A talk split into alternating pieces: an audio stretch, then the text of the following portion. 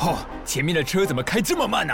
是老公你开太快，这附近有学校和医院啊。哎，为了减少交通意外，大家在行驶过医院、校区这些人多地段，或是没有号志的交叉路口，都要减速慢行，这样才能随时停车。对，我常忘了停让行人。将心比心，路口交通更安心。以上广告由交通部提供。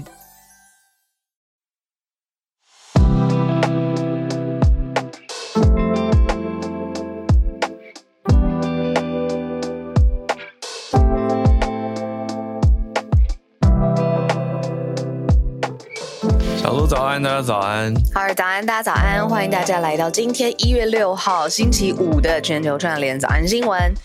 嗨，大家早，嗨嗨。我的声音听起来怎么样？一如往常，怎么了？你换了什么东西吗？没有，没有，没有。我昨天跟朋友聊比较晚。哦。对啊，有一个朋友从深圳回台湾，我就跟他大聊了一番，非常想了解现在深圳对发生什么事情。嗯，我可以分享他的说法。嗯，他他的说法，我因为我在跟他交流，他他很多年前去过胡志明市嘛，我刚从胡志明市回来，就很冲击。那他就他就说了，当年胡志明市可能比较不如他的想象啊，等等等。那但但是我我自己更多年没去深圳。对，所以我听他的说法，他在那边待比较久。他说深圳很像，很像精致的板桥，精致的。哎，现在板桥已经蛮精致的了。对，所以所以他说，嗯，他说就是比较热闹的区，或者是嗯比较。嗯，要怎么形容？就是他，我我因为人也没没在那嘛，但是听他讲就会觉得说、嗯、，OK，好像听起来又跟几年前发展的不一样。不过房价也涨得非常的精致啊，深圳哦，我说深圳，嗯，就听听了会让我很很震撼的那种 房价哦，对啊，很高、嗯、很高，理解。对，所以就聊比较晚啦。就想说，声音听起来可能有一点一样，一样，一样，一样，一样。倒是我今天的那个头脑的转速，我觉得可能会有点慢。我们昨天风传媒尾牙，然后呢，哦、就是因为呃，昨天也蛮多政治人物、老板呐、啊，然后老板的朋友也都在。那台湾的尾牙的那个呃习惯跟文化，是不是要全部的人跟全部的人打过招呼，然后就是透过酒来打招呼？对啊。是吧？对，透过酒来打招呼。那我昨天就放开来喝，跟大家打招呼这样。所以我觉得我今天脑袋有一点会转到一半，然后停下来休息一下，然后再开始转。好，OK，我们互相 cover。对，互相 cover。好，我我我看那个聊天室还是很多人聊，就是呃呃聊天的事情。我们要不要聊一下闲聊？我们的闲聊。哦，你说开播这件事情吗？对呀、啊。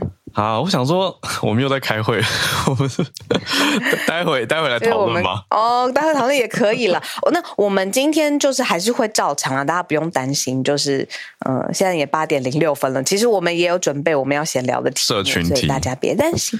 对对对，我们真的还蛮。嗯蛮算自由的嘛，就是说有时候我们有选到适合的社群题，对，我们就会比较明确的有一个社群的主题在开头先讨论。那可能是最近流行的社群上流行什么啊，在谈什么啊，大家都在看什么，或者新流行的词汇、一些说法跟现象。嗯、那有时候就是我们两个生活很自然的分享，对啊，对。对，可是我们一直在思考的是说，新的听友加入到 Podcast，他们不见得有跟得上我们这些之前的话题，或者是现场的状态。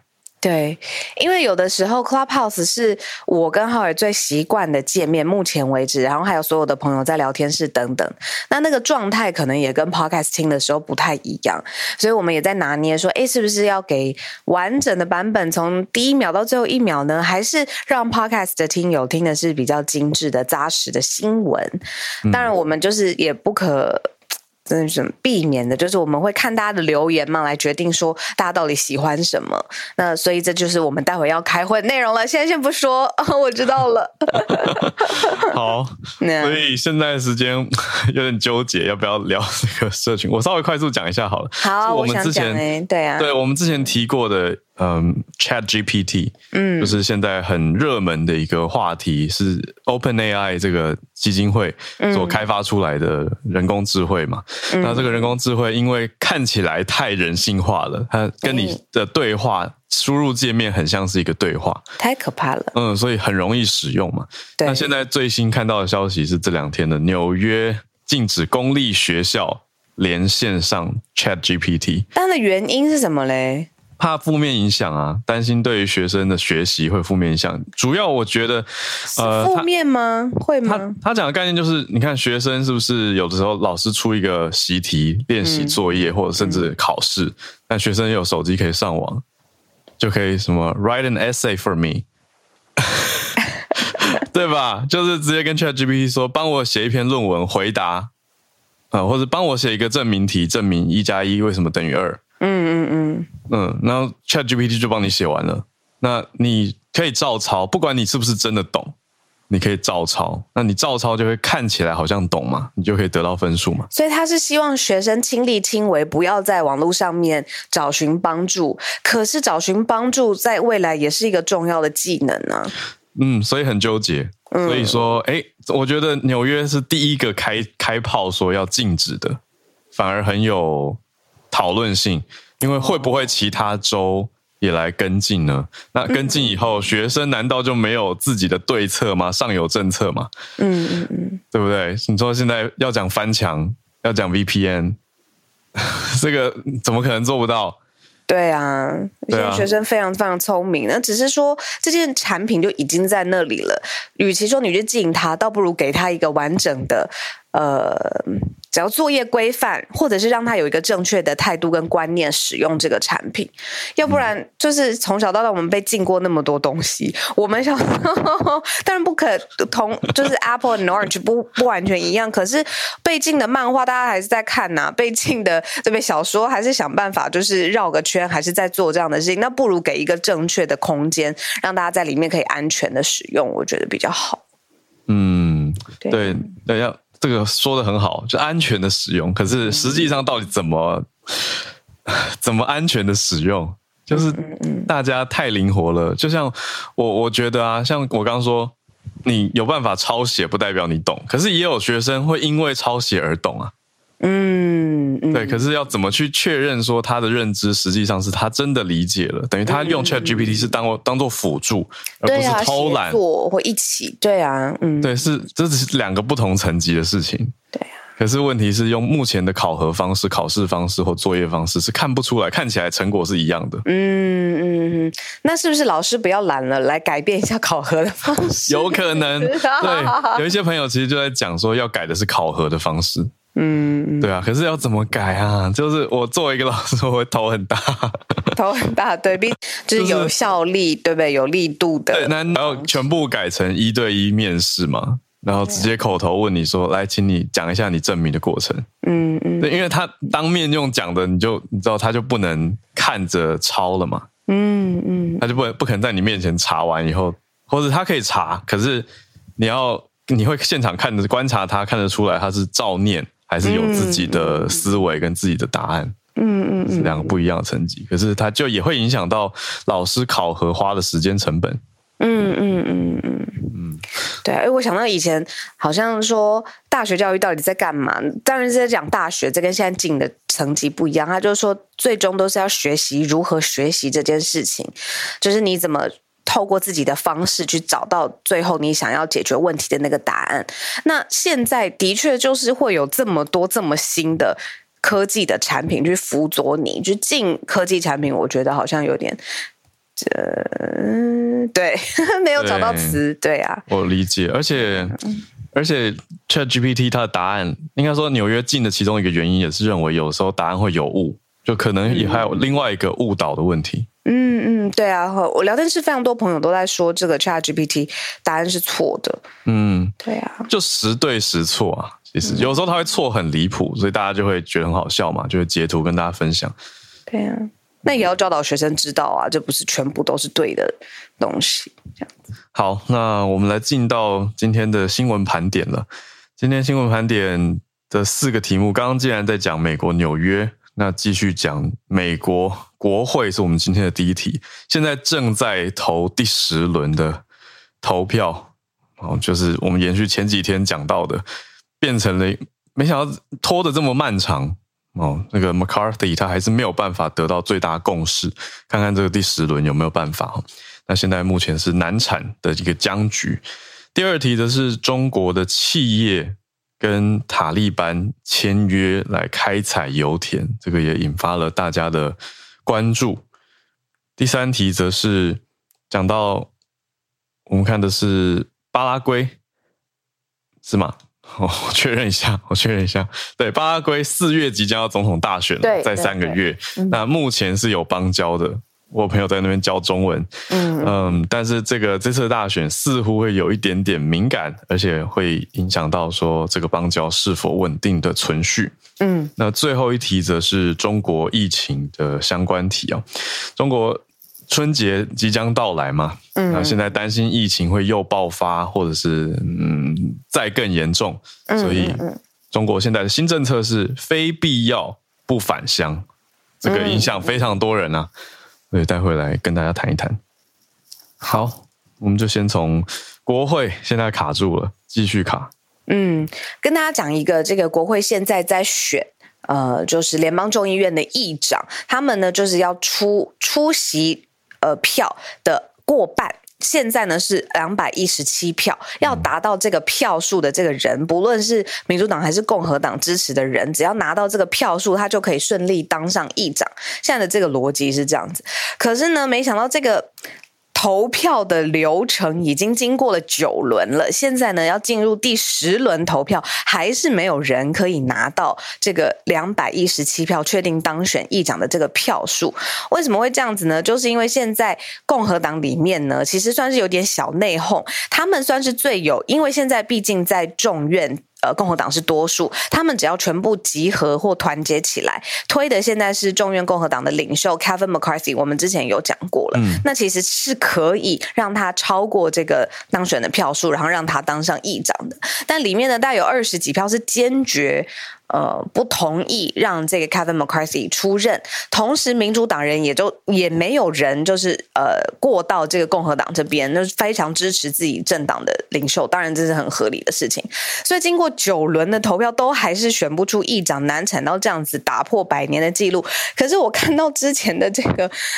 次数统计，我觉得更厉害耶！就是最高纪录在一八五五年的时候，当时的票选票了一百三十三次，就是选了一百三十三轮才选出一个新议长，但是非常之前了。对，没错。那看到这个，我直傻眼。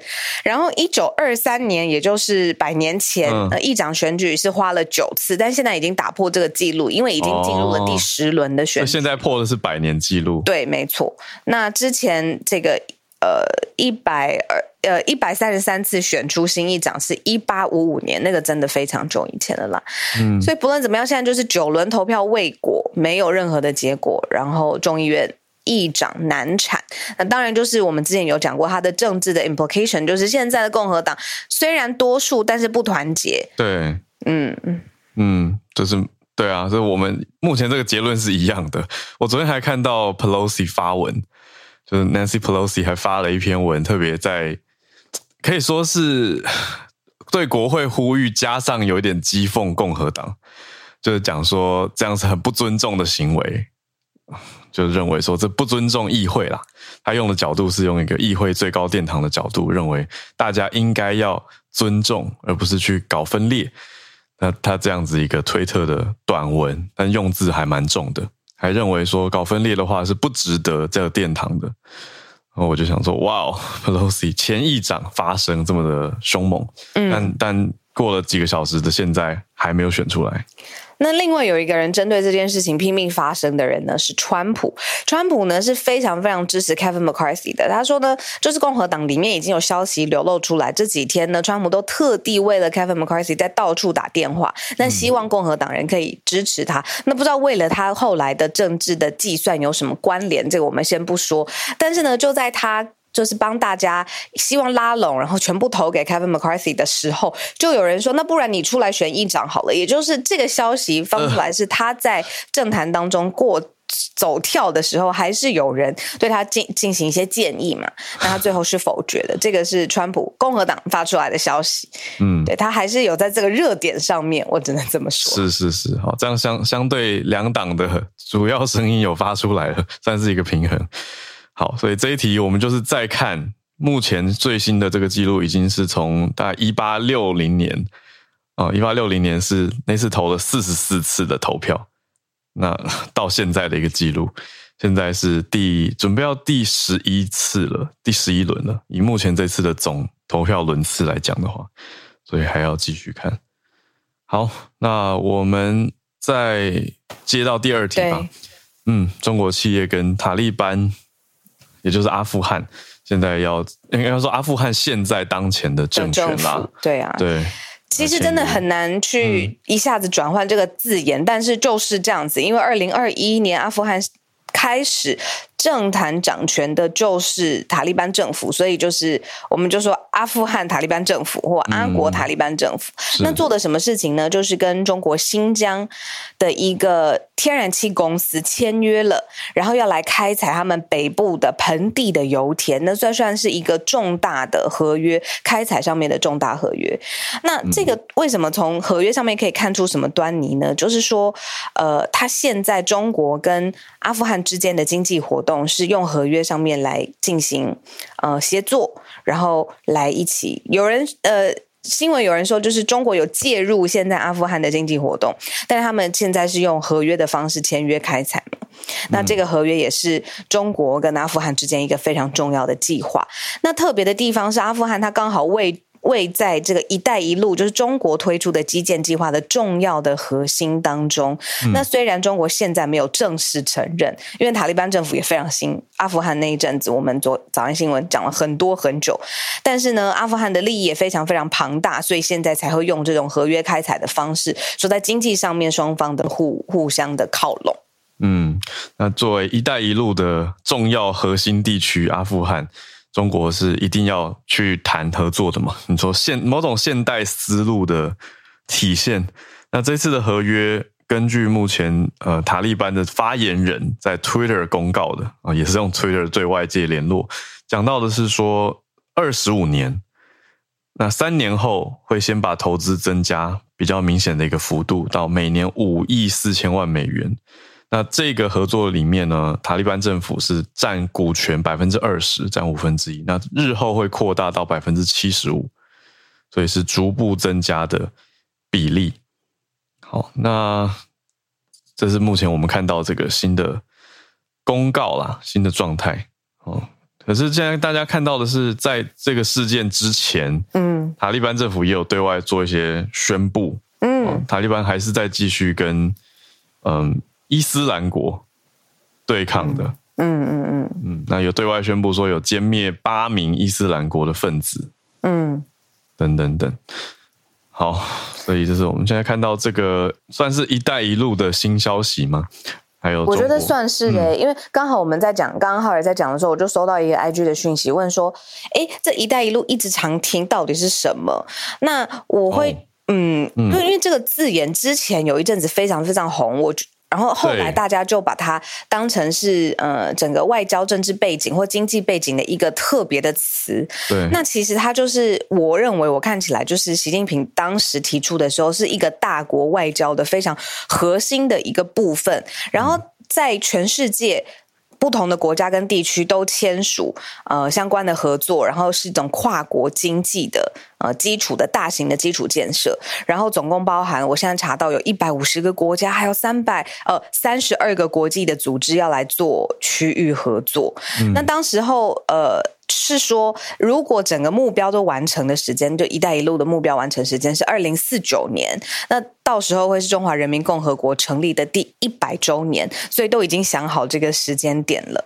嗯、那支持他是说，哎，这个“一带一路”可能会提高全球的 GDP，毕竟那么多人一起工作，那么多个国家地区一起工作，可是害怕的也会担心说，那会不会呃人权跟影响环境都是会带来的负面的效果？嗯，对，对啊，那叫做“一带一路”，它全名很长啦，就是传统的丝路嘛，等于是路上的；另外就是海上丝路，所以全部串在一起，一路从中国往东南亚串到非洲，串回来，当然中东也在其中一部分。那最后就会串成一个大圈圈，所以有海上的，有路上的，就叫“一带一路”。也跟大家统整一下，就是它是一个非常大的长城计划，所以大家也说了有个十年了吧？嗯，就是这个区域合作计划。嗯，好。那这个是我们关注一下阿富汗的消息，嗯、再来看一下，就是今天的第三题。我们刚才想说这个国家我们非常非常少报道它，然后但是它其实因为跟台湾很有关系，所以呢，我们今天特别把它选出来了，就是巴拉圭。巴拉圭呢，今年四月马上要进行他们自己的总统大选。那现在呢，执政党的候选人就是现任政府推出的候选人代表呢，他是说，如果他当选的话呢，就会维持继续维持。是跟台湾的邦交，但是呢，相反的，就是现在在野党最大的这个反对党的候选人，则是说会跟台湾断交，因为他们希望是跟中国来开展关系。嗯、所以这一次的巴拉圭到底谁出任他们的总统，现在呢反而变成了一个政治题，就是那他跟中国关系会怎么样？会不会呃牺牲或者是靠拢台湾？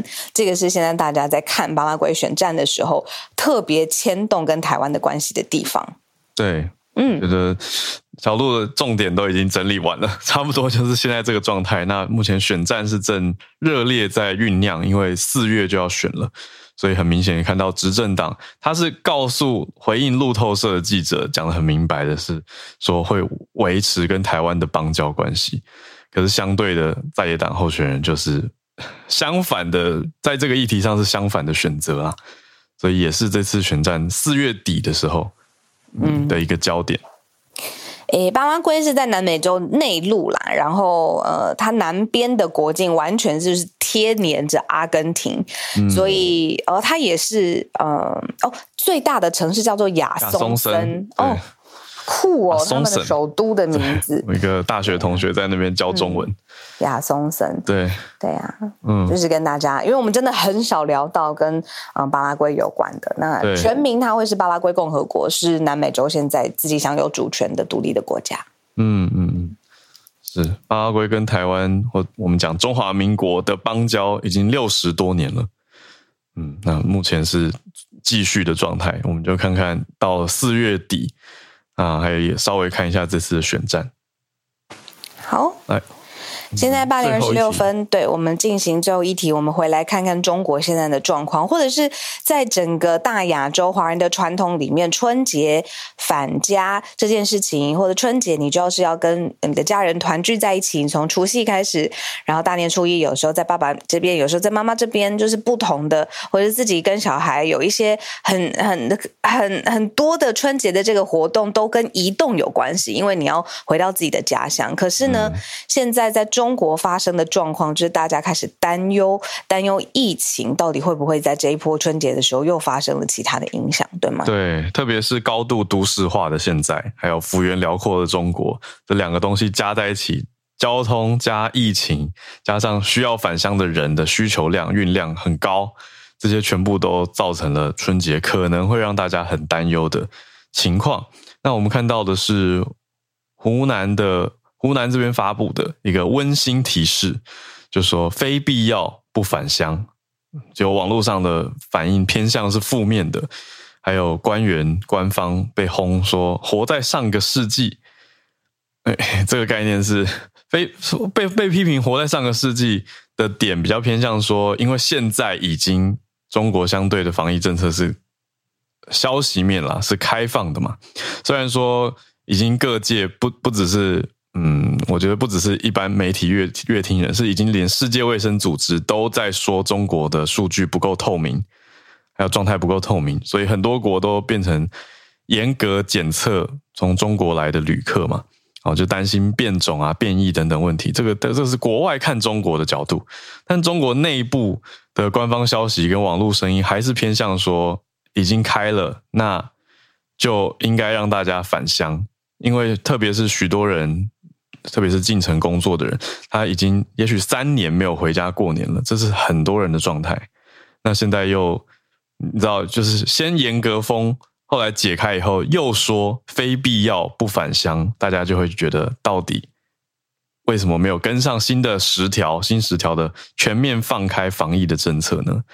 好，所以大家有点，我我觉得现在现在的中国社群上有一个很奇妙的气氛，就是其实蛮多人很担心，呃，可是也不见得会呈现出来。那反而是网络社群上面比较主流的声音是是认为说该开放就开放了，然后不要再走回头路。拉回去本来的严格政策，所以我们看到这个是湖南的邵阳县，他在微信的公众号前两天五号的时候，昨天发布了这个提示嘛，然后就说现在 COVID 还是流行的高峰啊，等等等。那春节将至，人员流动大，而且又会聚集活动多，室内活动多，可能会进一步感染，再次感染，所以非必要不返乡。就是鼓励大家说啊，还是小心一点啊，返乡做好个人健康监测啊，减少聚集活动等等。其实就是回到真的是之前的政策角度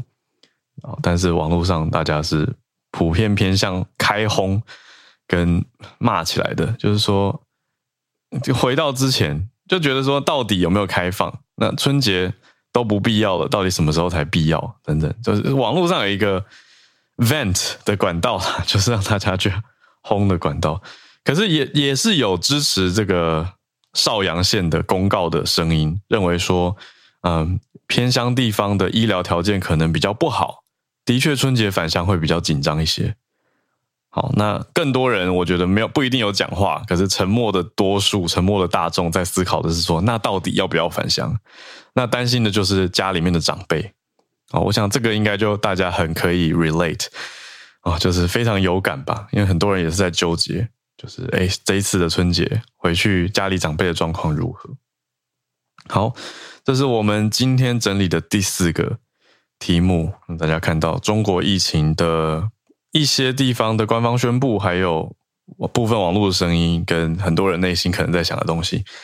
好，那我们八点三十分准备进全球串联的时间，欢迎大家来举手跟我们分享你所关注的。消息，好，看到几位，好，延续中国这一题，我刚看到，刚好看到 Bernard 选的就是在讲澳门跟中国大陆之间的关系吗？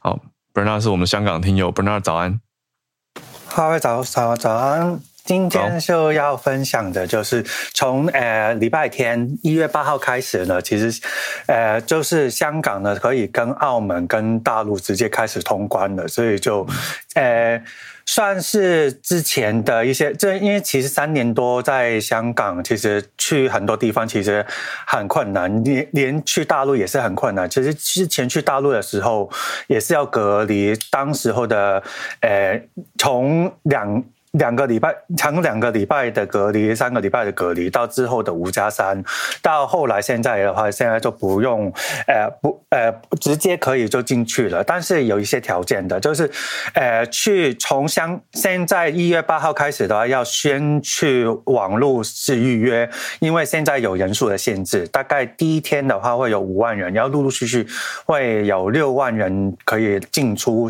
香港内，香港跟内地，然后呢，嗯要上呃要提前呢要去上网去申请，就是呃排队，然后选说什么哪一天才可以北上，然后呢呃去呃通关之前呢必须要拿到四十八小时的 PCR，然后才可以上去澳，才可以上去，所以就陆陆续续的就可以大家呃我在自己的呃然后。这自己我认识的一些人就想就问说，要，呃，就是要不要开始就是去大去大陆旅行啊，去广广东省旅行啊什么的。嗯。然后呢，另外一个就是同一天，也是一月八号，澳门呢就是直接开放香，直接开放大陆香港，就是在大就是可以进去澳门，不用 PCR 直接可以去。如果是从呃。大陆、香港、澳门以外的人呢，才要用才进去澳门呢，才要 PCR。所以这其实刚刚这个就是因为新年要到了，过年要到了嘛，大家可以这想象说，呃，当时候我们以前如果有人曾经之前三年多以前有在香港居住过，或是呃，就或是旅游过，你有看想象到，就是这个香港其实很多的大陆的游客其实。想象都可以，那个时候会有很多人冲进来，然后特别是这这一次的过年呢，因为访如果特别广东省的不用不能返乡的时候，有可能他们就会去到全家可能就会去到澳门旅澳门过年，或是去到香港过年，也有这个可能性。嗯，所以就是我自己的同温层，自己我那个时候在聊的时候，嗯，大家都是呃。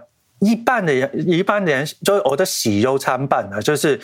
喜喜的话，就是有一些喜欢喜欢去大陆旅行啊，或是小旅游啊，就可以说哦，可以开始去旅，嗯，开放了，可以去小旅游了。但是相对的，就是我有一些朋友可能是有小孩的，或是那个就是他们就是家里面有小孩的，都会想象说，如果之后有大一大堆的，就是游客来到香大陆游客来到香港的时候，可能就是让这个疫情可能会更加的增加。所以就是可已经有一些朋友说那个。大陆游客来香港旅行的时候，他们就说：“我不，我绝对我们就不要再出去了，全部都是减少出门，自己宅在家里面去。”所以就之后再看一下吧，就是下个礼拜我们继续慢慢新闻，再继续看一下之后的在香港的状况是如何。嗯，真的很快耶，后天 一转眼一月八号，我们上个礼拜那个时候消息一出来，就第一时间选来跟大家讨论嘛。那后来也真的是一个很大的题目，应该说世界各地都在看。一月八号，中国的旅客可以出出关之后会是什么样？还有另外一个就是旅游吧，就是因为其他地方也会担心爆发，就是来自于中国的旅游潮，所以相关的你说当地的这种旅游资源的重新配置啊，或是再确定是不是最适切的旅游人力，这个其实也都是一个衍生的问题。嗯，所以一转眼后天就是这个关键的一天。那看来港澳是首当其冲，可以这样说，受到这个政策的呃影响跟改动。那谢谢 Bernard，我们再继续跟东京的听友翠翠来连线。翠翠早安，Hello，早安，下午早安。今天因为是周末，小周末关系，是来讲一个有趣的，我觉得很有趣的消息，就是我们知道，其实除毛这件事情在日本其实是很蔚为风潮的，就是女性，就是年轻女性或是呃三四十、四五十岁的女性，其实大家都是有在除毛的。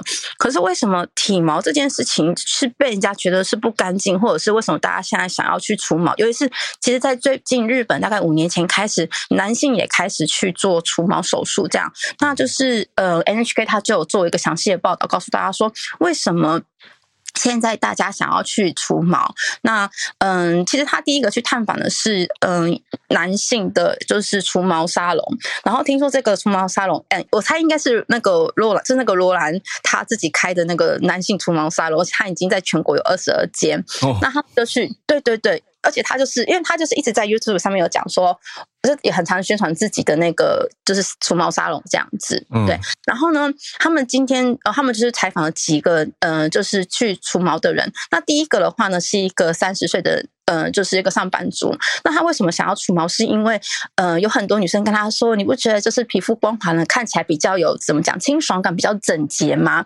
所以他就觉得哎，好像也是，所以他就决定去除毛，而且。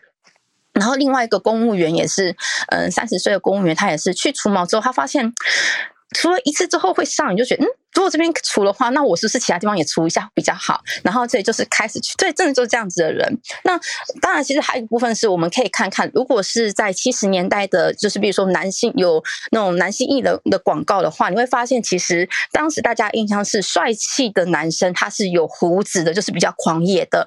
可是如果是现在的，比如说最近有一些。有关于比如呃一些广告的话，可以看到就是，呃现在的男生是帅气，但是问题是他没有胡子，然后甚至是你会看他肌肤是非常光滑的，那也是代表说，其实我们对于男性帅气的印象是不断在改变的。所以这是为什么有些很多年轻，特别是以二十嗯几岁的男性，他们其实很多人都是在做就是除毛这样子。但问题是，其实不只是年轻的男性，现在连就是他现在有一个是五十八岁的娘呃男性，他也去做除毛。那开始的时候呢，他是对他的耳朵的毛，你知道，因为年纪越来越大，那个耳毛很明显。可是问题是呢，他现在也想要就是去除他的下半身的毛。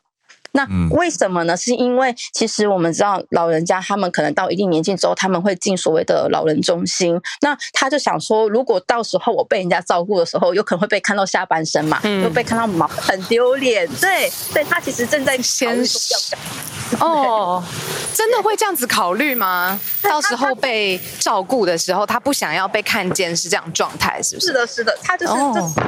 哦这个五十八岁的就是阿北，他就是这么讲，形象管理的一种。对形象，因为他是说，其实我们以前那个年代会觉得毛很多很帅，可是现在年人却是觉得，你知道，毛就是一种不干净的感觉。那其实为什么会变成这样的情况？还有一个原因，是因为我们知道，其实现在是一个社群。平台非常发达，还有自媒体非常发达的年代，也就是说，其实我们每个人都可以随时拍自拍，然后上传到就是所谓的社群平台上面，所以每个人会更在意自己的外表，别人怎么看我，跟嗯，别人怎么看我，就是他们非常会在意自己这件事情，所以就变成是说，他们就会觉得我应该把自己弄得更干净、更漂亮，嗯、对。另外还有一个，就是因为 YouTube 的影响，有一个是中学的小朋友，他就是去除毛，因为他才十十四十五岁吧，太小了。对，可是为什么他会去除毛？是因为对啊，为什么？因为他们说，就是他们看到他们喜欢的 YouTube 会说，哦，我最近去了哪一个除毛沙龙，怎样怎样。所以其实很多人会受到所谓的 YouTube 的影响，或是 YouTube 的广告也常常会写说，呃，女生应该要除毛，然后什么百分之九十五的男性觉得不除毛的女生是不干净的。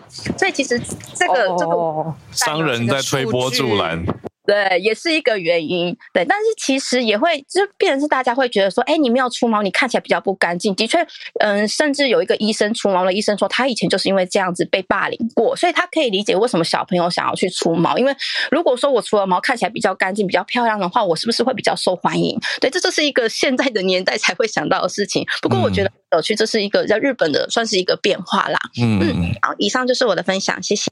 谢谢翠翠，我可以小回应，因为之前翠翠有来早安新闻分享过这个题目，我就心里默默种下一个观察的种子。所以这一趟在东京的时候，上个月我就很仔细看街头，其实有几家的广告除毛广告真的做很大，所以很明显就会一直看到。我就想说，哦，翠翠讲的新闻就一直浮现在我脑海，再加上。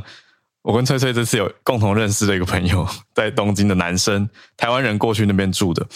他翠翠知道我在讲谁，但他就有跟我分享他的一个转变，我就有注意到，他说男生修眉毛是非常普遍的现象。哦，修眉毛会让那个边边的小毛不要岔开，就是这个细节。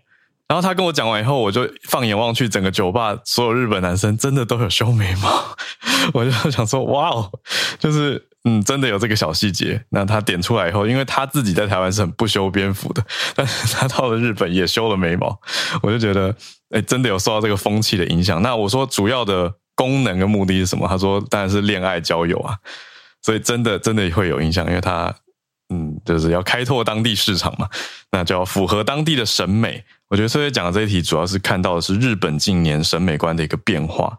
虽然乍听会觉得哈，真的吗？可是。NHK 都去访问了，这这还有我实地看到的，真的是这样。好，看看翠翠有没有想要补充，但我觉得我观察到真的是，哎，那比起男台湾男生在日本真的普遍。会有这种把自己眉毛整理的所谓干净，就把杂毛去掉的这种习惯。我觉得是有的，像以前是女性，就是就以前人家说除毛在日本，女性除毛在日本是一种礼貌，就跟化妆是一样。虽然我自己也是不除毛啦，但是问题是现在是变成说，连男性，尤其是当所谓的我们讲的 KOL，他们自己也出来说，我觉得除毛之后，整个人比如说皮肤上妆很方便。我是说男性哦，或是看起来比较干净的的时候，嗯、的确就是我觉得那。怎么讲？就是以前是狂野，现在是比较偏向你知道花美男的时代嘛。我们看那些啊，我在韩国艺人也不是看起来皮肤很好，然后整个就是就算露胸肌也是就是没有毛，你知道吗？所以我觉得是整个世代都在变化，而且日本也蛮受韩国影响，所以整个还有包括 YouTube 的影响，整个就是现在就是眉毛光滑亮丽，皮肤就是你知道滑润滑润，这是最好的时代。我我觉得有这种，所以是我从来日本，因为刚好是五年多前来日本，那时候的确男性除毛我还没有什么听过，但是真的最近超级超级多。对啊，我也听到有些朋友说，哦，我甚至有男性朋友是有去做 VIO，就是所谓的下半身除毛这样子。他说因为光滑比较舒服。之类的，就是现在除毛这件事情，在男性之间并不是一件觉得很害羞，他们反而会觉得，嗯，我就做，而且因为除毛本身呢、可能一个人就是正常除毛，可能就是完全除完要花大概三四十万日币，所以其实能除毛的人，其实代表你是有一个怎么讲，你是在金钱上面是有盈余的，所以其实反而我觉得这有一点，有一点带有点身份象征的感觉。哦，哇，好，谢谢翠翠的补充。很奇妙的一个题目，我想说，有些听友会不会想说，为什么听 礼拜五在听大家讨论日本除毛？这是一个我们在讨论的是一个审美观跟社会现象的变化。好，那我们再继续连线啊，连线回到台湾，Veronica 之前跟我们分享过暴食的相关消息，今天看到的好像是一个戏剧作品，也有牵涉到暴食这个主题，是吗？Veronica 早安，早安，小鹿，小鹿早安，Howard 早安，大家早安。嗯，呃，今天分享的是跟暴食有关的戏剧戏剧作品，没有错。那其实这一部剧呢，它是呃一系列的作品之一，那是你的婚姻不是你的婚姻。那这一部的单元是叫做《沙之书》。那其实它这个剧呢，是透过了。呃，双人暴食当做一个开场，那很多人都想说，双人暴食怎么暴？其实，呃，他需要的是呃彼此之间的信任感，以及就是如何去呃彼此之间的协调度。所以，呃，当这个呃呃透过这个暴食，他。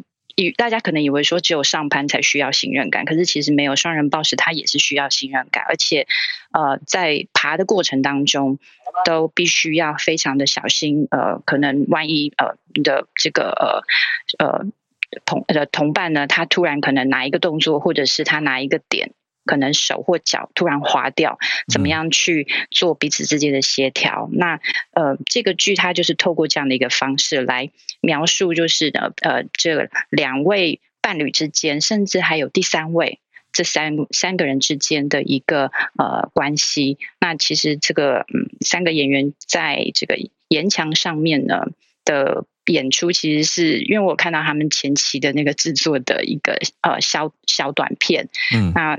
其实，嗯，要表现出来，要拍的美，然后呢，又要感觉出来不费力。其实演员他们之间要受过呃很呃好几个月的训练，嗯、那也呃教练他们也要去呃安排跟设计出那个动作，然后在这个镜头下面能不能够去表现出那种力与美。那呃三个演员其实都还蛮辛苦的，对，因为毕竟暴食它是很讲究身体的强度。所以它不是只是耐力的训练，还有呃体力跟这个核心等等的训练。那呃这个剧的播出从明天开始，那我知道我相信大家很多人明天要补班，嗯、那呃对下了班之后呢，可以上呃一些平台呢来观赏这个剧。嗯，公式的吗？公式的是是嗯，沙之书。好，感谢 Veronica 的分享，原来还有这个元素在里面。那我们再继续连线。我的这边照画面显示的是叶老师，哎，要请叶老师跟大家分享。老师早安，早，哈早，小鹿早。今天要跟大家分享的是关于蜜蜂的疫苗。蜜蜂也有疫苗了？嗯，对，这是一个全新的，就是美国的美国的这个啊政府已经核准，不过是所谓的有条件的核准，就是 conditionally。Approve，那它主要是因为过去这可能有二十年吧，就是所谓的蜂群崩溃的问题，一直都就是引起大家的引起大家的注意，因为大量的蜜蜂死亡。那事实上，至少三分之一的呃，就是至少三分之一的植物，它授粉的时候呢，是需要。就是需要昆虫或者是其他的动物来授粉。那其中呢，蜜蜂，我们这边讲到的蜜蜂，就是所谓的东方蜜蜂或者是西方蜜蜂。不是独居蜂，就是说蜜蜂在这个中间呢，占一个很重要的地位。那当然，这个疫苗它其实主要针对的只是所谓的蜂群崩溃其中的一种疾病，称为所谓的美洲幼虫病。我查了好久才查到它的中文名字，因为它的因为它没有那个中文的翻译，叫做 American Foul Brood Disease。嗯。美洲幼虫病，那它的病原是一种细菌，叫做幼虫芽孢杆菌。嗯，那他们那个疫苗呢，它是把一种就是已经去活性的幼虫芽孢杆菌喂给那个啊，喂给这个蜂后，就是蜜蜂的这个蜂后吃。嗯，那它吃了之后呢，幼虫就可以得到免疫力。哦。对，它是利用喂食的方式，就是掺在这个蜂王乳里面，嗯、那让让这个蜂后吃了以后呢，幼虫就可以得到免疫力。那当然就是说，这应该对于这个所谓的这个蜂群崩溃症候群有帮助。但是蜂群崩溃症候群它本身是一个很复杂的疾病。除了这个菌以外呢，另外也有人认为是病毒，那也有人认为跟这个啊、寄生虫有关，那还有人认为说跟农药的使用有关，所以我个人是觉得说会有帮助，但是帮助的效果可能不会很显著。嗯。大概多少会有点帮助了。那我查到的资料里面是提到说，这个美洲幼虫病事实上对台湾地区的养蜂业的影响也很大。嗯，所以或许台湾的养蜂业应该要去注意一下这个新闻。哦，那看看是不是要引进这个疫苗？这样。目前这个疫苗是在美国批准吗？是老师你刚讲的那个条件条件式的批准，它有什么很严苛的条件吗？嗯，它没有写，就是它没有写是什么样的条件，它只有、嗯、他只有提到说是所谓的这个 conditionally approved。嗯，OK，对啊，它是一个 conditional license。OK，、嗯、对，USDA 批准的。嗯，哇，那这个养蜂养蜂户，特别各各国的养蜂户，真的都很值得关注这个题目。对对，嗯，感谢老师。我觉得太酷了，就是因为人类这几年讨论疫苗，讨论的应该是有史以来前所未有的热烈，所以现在听到疫苗都会比以前有概念一点。可是蜜蜂的疫苗竟然是用喂的，我觉得对对我来说是很新的一件事情。谢谢老师，对我来说也很新，是吗？用喂食的方式不是很应该说针对蜜蜂的疫苗是很新啊。哦了解。用吃的，其实人类的那个小儿麻痹的沙宾疫苗，其实也是、哦、就是口服的。嗯，对对。了解。好，感谢老师。这个美谢谢美国蜜蜂的疫苗。好，那接续着大自然的选题，我看到一位新的听友第一次上来，要跟大家分享的是赏鸟圈的一个时事消息，还有一些新闻查证的事情，叫做 Kitty 小芳。早安，你好。哈喽，早安，小鹿早安，我的声音有清楚吗？很清楚哦。好好，大家早安，第一次做串联分享，嗯、等一下如果有资资料不对的地方，希望听友们再帮我做指正。那我今天想跟大家分享是这几天在台湾赏鸟圈发生的一则假新闻哦。哦，那前阵子在花莲县吉安溪那边有鸟友在那边发现到疑似来山鸭的身影。那莱山鸭又称为莱岛鸭，这两种名字都是根据这种鸭子的分布地区来命名的，也就是夏威夷群岛里面的莱仙雷仙岛雷森 Island 这样。然后它这种鸭子目前是被 IUCN 国际自然保护联盟列为濒危的物种，估计全球也就是他们的分布地区只有剩下五百只到六百八十只左右。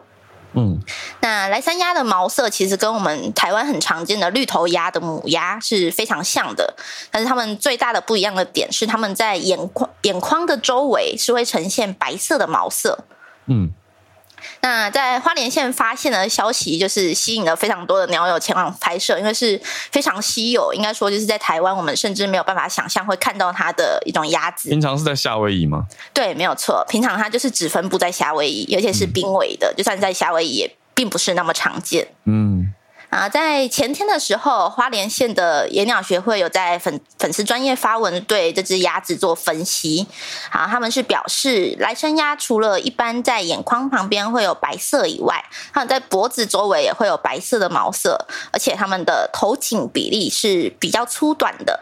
跟在吉安西发现的这只鸭子并没有十分相符，所以他们推测说，这只鸭子可能是菜鸭，就是我们一般常见的鸭子家鸭家禽那种。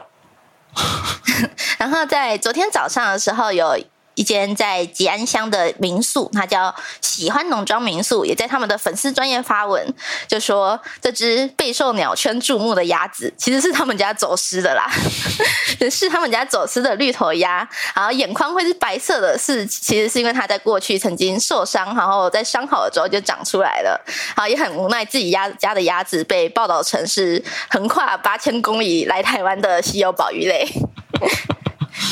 太 太有趣了，这蛮可爱的一个新闻，所以它就是一只家鸭，就对，就是家里的鸭鸭。对，其实就是一只普通的鸭子，但是被误认成是保育类，然后大肆分享，吸引到非常多人这样。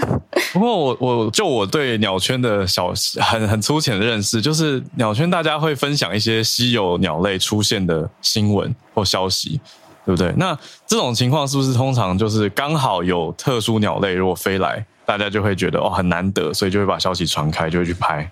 对，应该说赏鸟圈有在有在做拍摄的鸟友们都非常乐于，就是他们对于拍摄到稀有的鸟类，会觉得是一种成就感。所以，如果大家发现的时候，如果 po 上社团啊之类的，他们就会一窝蜂的，有点像是解成就的感觉。就热烈的去找，可是不一定不一定鸟友不一定会分享他们看到的地点，就对了，对，大家要自己去开发。个人对，嗯，理解。所以，但是这一则已经证实就，就对是假新闻，消息解除。对，那以上是我今天分享，谢谢大家，谢谢，谢谢 Kitty。谢谢这个，我觉得很可爱，很适合礼拜五的消息，加上有一个新闻的茶盒，所以谢谢你。那我们再继续连线，跟美国南加州的 Charlotte。连线，Hello，Hello，哈尔早安，小鹿早安。呃，今天我想跟大家分享两个事情啦，一个是法律的新闻，然后另外一个是呃之之前之前呃我们有新闻有提到的 Amazon Go 这样。那我先讲这个法律的新闻，就严肃的放在前头这样。嗯、呃，就是我看到今天又有一个最新的消息，也算是我们一年来的慢新闻追踪，就是 Roe v. Wade 这个这个 Abortion Right 之后哦，嗯、呃，今天在南。卡罗莱纳南卡南卡的这个最高法院哦，他正式下了一个呃最终的决定，呃，等于是说，呃，该州。禁止堕胎的法律是 unconstitutional 的。那我不知道大家还记不记得，就是说从去年的 Roe v. Wade 之后，是美国的联邦最高法院要把所谓这个权利哦，各州的权利还给各州，说，哎，这个是各州决定的事。也就是说，我们那时候就说，哦，那各州就会开始一大堆这个不同的这个法律诉讼诉讼的诉讼战嘛。那现在应该看起来是第一个呃所谓的堕胎权，就是支持堕胎权团体的。算算是第一个胜利嘛，在第一个州的州最高法院确认了禁止堕胎的这个法律，这个这样有点拗口。禁止堕胎的这个法律是违宪的，违反州的宪法。那前面是联邦宪法层次，这是州的层次。那呃，这个这个今天这是呃我们这边星期四星期四的判决。那其实，在南卡罗南南卡这个州，在去年最高法院呃。通过那个罗素韦德就推翻罗素韦德判决之后，他们其实州的议会就通过了禁止堕胎，而且是呃六周哦，就是所谓的心跳法案，六周以上就不准堕胎。那这个其实，在州法院等于说，呃，大家就开始打诉讼战嘛，然后就是。支持堕胎权的团体等于说就是一再的上诉，然后进行到最高法院，这个南卡的州的最高法院，呃，他就做成了这个判决，认为说这个堕胎权利是关乎所谓呃女性，就是说她这个女性个人的这个 privacy，他用的比较特别，他他的 basis 是 privacy，那他用 privacy 以隐私权跟他的健康，就是他对自己身体的这个自主权为。Basis 哦为这个法律基础，然后呃判定就是反就是禁止堕胎的法律违宪，嗯，那违反州的宪法。但是同样的，哦，在这个是三比二，所以也是票数非常接近。然后同样的三比二，在另外一个州的州最高法院是爱达荷。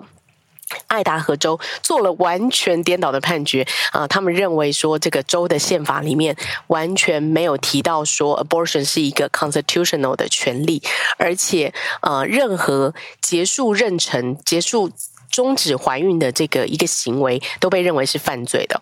那这个这个。引致每一个州，我觉得都有呃立法跟司法的也开始有一些争议哦。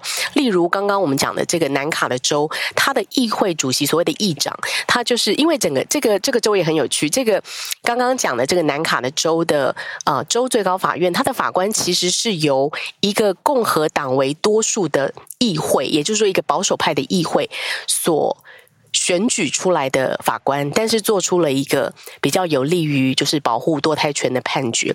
那这个议长呢，就表示说，这个东西他觉得是又逾越了权力分立的这个界限哦，就说应该在立法的部分由人民来决定。所以他们希望再从这个立法权呢，再 correct 这个 error 这样。所以就是不断的这个呃，所有的这个法院公房到最高法院，然后又再会有立法跟司法的这个权限的争议。然后美国有五十个州，所以现在大概将近大概有一半吧，一半目前是堕胎已经开始就是呃可能是不合法。那像南卡现在就是因为在这个最高法院判决之后，就回复到二十二州。以内啊、呃，你是应该是呃有堕胎权利的，然后爱达荷州是完全颠倒的。呀。这个是关于啊、呃、先前罗素韦德的，等于说这个是第一个第一个呃呀第一个 update 就是州州法院州层级的这个最高法院判决，所以就跟大家 update 一下。那刚刚是很想很快讲一下，就是呃有有一阵子了，就是先前有报过一个，就是 Amazon Go 的一个。在南家开的第一家店，那我刚刚查了一下，全美在南家的确只有一家这样。嗯、那我因为就是呃，我其实下下礼拜要出国要去日本跟回台湾，然后我今天就一定要来 return 一个东西，我就开比较远，就跑来这个 Amazon Go，因为离我们家还好。他们收 return 吗？他们收退货？对，就退货啊，他们收退货啊。那我就我就选了就是这一家，这样就要开个十几分钟。对啊，没有他有人，他里面因为有人我 对，所以我就很想跟大家分享一下，因为我进去真的觉得很像刘姥姥进大观园，就是搞不清楚。他其实你要 scan 一个 code，然后因为很多人不知道怎么使用，所以他现在派了一个员工还是什么的，就是帮助大家理解怎么怎么进去使用。因为如果都完全没有人，那大家会想说，哎，那进去其实就是我要怎么拿东西，怎么取件，然后就在哪里结账，然后是自动刷卡什么的。结果完全都不是。他说，呃，进去的时候你就是拿我的 Amazon account，然后 in store 的就是先 scan，就是让他知道是我。嗯、然后后来我才发现，就是进去之后，它里面的这个整个 layout 非常的有趣，就是原则上就是一个便利商店啊。它就是，然后旁边有 Starbucks 的咖啡，然后有有 chips，有面包，然后有卖酒精所有的饮料，跟你可以想象在美国可想见的这种呃便利商店非常相似。嗯、那它所有的东西都是自取嘛，然后比如说。就是呃，自己倒咖啡，自己自己调，自己做这些。然后我我就是不不会结账，我甚至拿到一个 promotion code，因为我退货的关系。嗯、那每一件事变成我还是要问那个员工哦，他就说哦，哦，他才指着天花板，就是所有的东西原则上都已经是行动记录，天花板上有非常非常多的呃 scanner 监视器、哦、摄影机，嗯、然后他你的每个动作，我说啊，那我刚刚那个拿咖啡杯的时候就是。多拿了一个掉出来，这样会不会被 overcharge？他说不会，你放回去了，他们有照到这样子。They scan，就是非常有趣。然后呀，然后我，然后他就说哦，所以你什么都不用做，拿了之后，然后你就走出去，然后你就是走该走出去的门。然后他说，待会你的 Amazon account 就会自动被 charge。呀，那这是我第一次的体验。那我觉得我主要疑惑点是退货这件事情，他要怎么查验你退货的品质？他没办法查验，美国其实很少查验退货的品质，这个就是大家常常回台湾不习惯的原因。真的差别超多，嗯，超多的，超多，真的非常非常多。就是有些人会开玩笑说，他 party 完结束，就是他如果牌子没有拿上来，他参加完那个 party 再把那个 dress return 就被 return 了。嗯，所以我们平常在处理这个贸易案件的时候，其实呃，通常很多 return 跟 refurbish 的呃产品，就是我们。都我们这边台湾的厂商都必须列为，反正就是那个退货都是你没有办法再卖啦，就是很多就是它的状态并不是这么良好。好，那我我的部分没有啦，可是就是它原则上你只要一个 QR code，他们完全没有查验退货的退货的品质的这个物品的状态，它就是你只要符合期间，然后这些标志都在，然后它就是 scan 退货。就是一个诚信原则，照单全收，完全是呀。嗯，对，了解。哇，好，谢谢。跟跟大家分享，觉得很兴奋，想说，哎，第一次在新闻报道的这个、嗯、这个商店里，所以跟大家分享。嗯，这是加州第一家。那本来是在呃华，应该是 Washington，对，华盛顿州嘛，在西雅西雅图，我想西雅图，好，西雅图那边就是亚马逊的总部，是最早的啦。然后已经开到加州了，所以谢谢 Charlotte 实地走访，也跟大家分享。那我自己身为曾经在美国迪士尼工作，曾经在美国当过店员的人，我们遇到客人退货，虽然是十多年前了，但还是会很客气的问一下说，可以问一下原因吗？那但是客户的原因，我们基本上也要什么都接受。就他如果说 I change my mind，我们要接受，就是哦，我改变想法了，也是个退货的原因，所以我们就要接受。基本上就是不会拒绝客人的退货。那听起来这个到现在还是没有变。啊，来跟 Charles 老师连线。我们来到北加州，老师好像看到了一个经济上面的新名词又出现了吗？老师早安。对，啊，浩尔早安，小鹿早安，就是很快的这个啊，跟大家介绍一个新名词。那之前跟大家介绍过一个名字叫 Shrinkflation，就是缩水式通膨，就是一个包一个厂商把一些包装把内容物减少，比如说原本装二十块饼干变成十五块饼干，他故意这个过度包装，嗯，可是他 charge 一样的钱，就是变成通变变相通货膨胀。那现在。厂商有另外一个方法，他们叫做 skimpflation。Inflation，skim 这个字就是吝啬的意思。那我自己翻成这个吝吝货通吝货膨胀。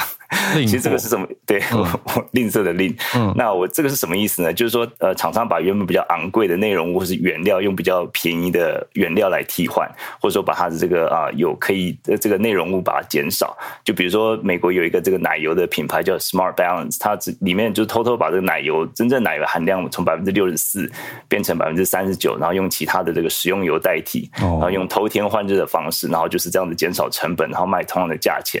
嗯，那这种当然就是不可能不被发现，因为消费者买回去就吃就觉得是不一样嘛。结果是短短就几天内，就是他们收到八百多条这个一星的评论，然后结果后来这个厂商就是他们就就马上恢复他们原本的这个这个 formula，他们就说哦，我们听到你们的声音的。他说他们原本改这个呃这个方式是因为让奶油更好涂，呃，这个当然大家大家是。这个当然就是因为他们要省钱的原因。另外就是说，像咳嗽糖浆，它的有效成分也减半。那还有漱口漱口水里面含氟量也是减半。那不过这些都还是符合美国食药署的规定啦。嗯，那这些就是一个，这个就是一个 skimpflation，就是把里面内容物用替换的方式，或者内容物有效的内容物减少的方式，就是另外一个厂商的这种这种伎俩。啊，其实不管他们用是这个缩水式通膨，或是另另货通膨，有一种产品其实呃没有没有办法用这种方式，那就是鸡蛋。如果有哪一天我买一打鸡蛋，打开只有十一个的话呢，那我大概会会翻桌吧。嗯，大概跟大家很快的分享一下这个新的字，谢谢。哇，谢谢 Charles 老师，skimpflation 啊，接续在之前老师跟我们分享过的这个 shrinkflation 哦，又是一个 S 开头的，但这是是 skimp 是吝啬。对啊，这个我跟商业界的朋友聊过一次，然后他就跟我说：“哎，我跟你讲，做食品真的是一个良心事业。”我说：“怎么说？”他说：“如果我改 formula，调整了一点点比例，就可以省很多成本，但大家还是吃了也不会有事。那要不要做这件事？”我说：“哇，对耶，就完全是老师讲的这件事情。因为我们刚刚讲，我们上次讲的 shrinkflation 还看得出来。”就是你说饼干少几片，这个很明显嘛。可是成分的变化很难肉眼看出来，你必须要一直追踪，还要一直转去后面看 label，而且它还要照实标示，才 才是看得出来的。所以老师带来这个也是经济影响了民生嘛，我们大家都可以多有一些意识去注意一下这件事情。那当然希望所有的业者都是良心业者啦。来，我们最后连线到常常关注影视消息的 Joey，还。接续到 CES 吗？消费电子展会呈现出对好莱坞的变化吗？Joey 早安，Hello，大家早安。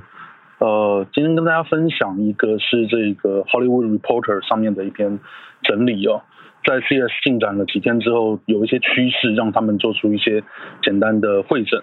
嗯，那第一个会诊是。大家在中文媒体上也比较多看到了，就是八 K 电视现在大量的在消费级产品上出现。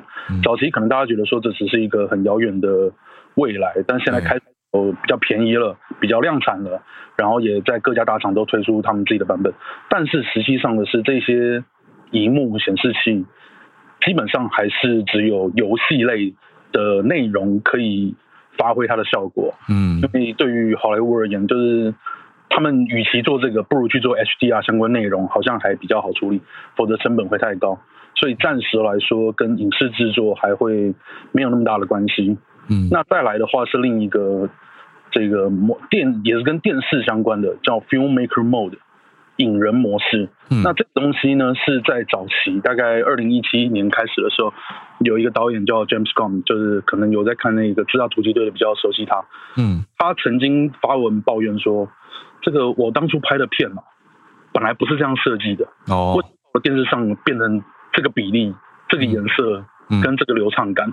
嗯、因为大家都晓得，就是说那个我们现在常常在讲，比如说《阿凡达》，大家讲说哦，这个是高帧率，但有时候导演就是故意让你看低帧率的，它是有一些设计在里面的。可是现在很多电视它都制作聪明，帮大家加的更顺滑，或者帮你调颜色，或帮你做裁接。嗯，那。这些导演就觉得说，你们这是在乱搞，所以他们那时候就开始找了一个业界的联盟 UHD 联盟去牵头。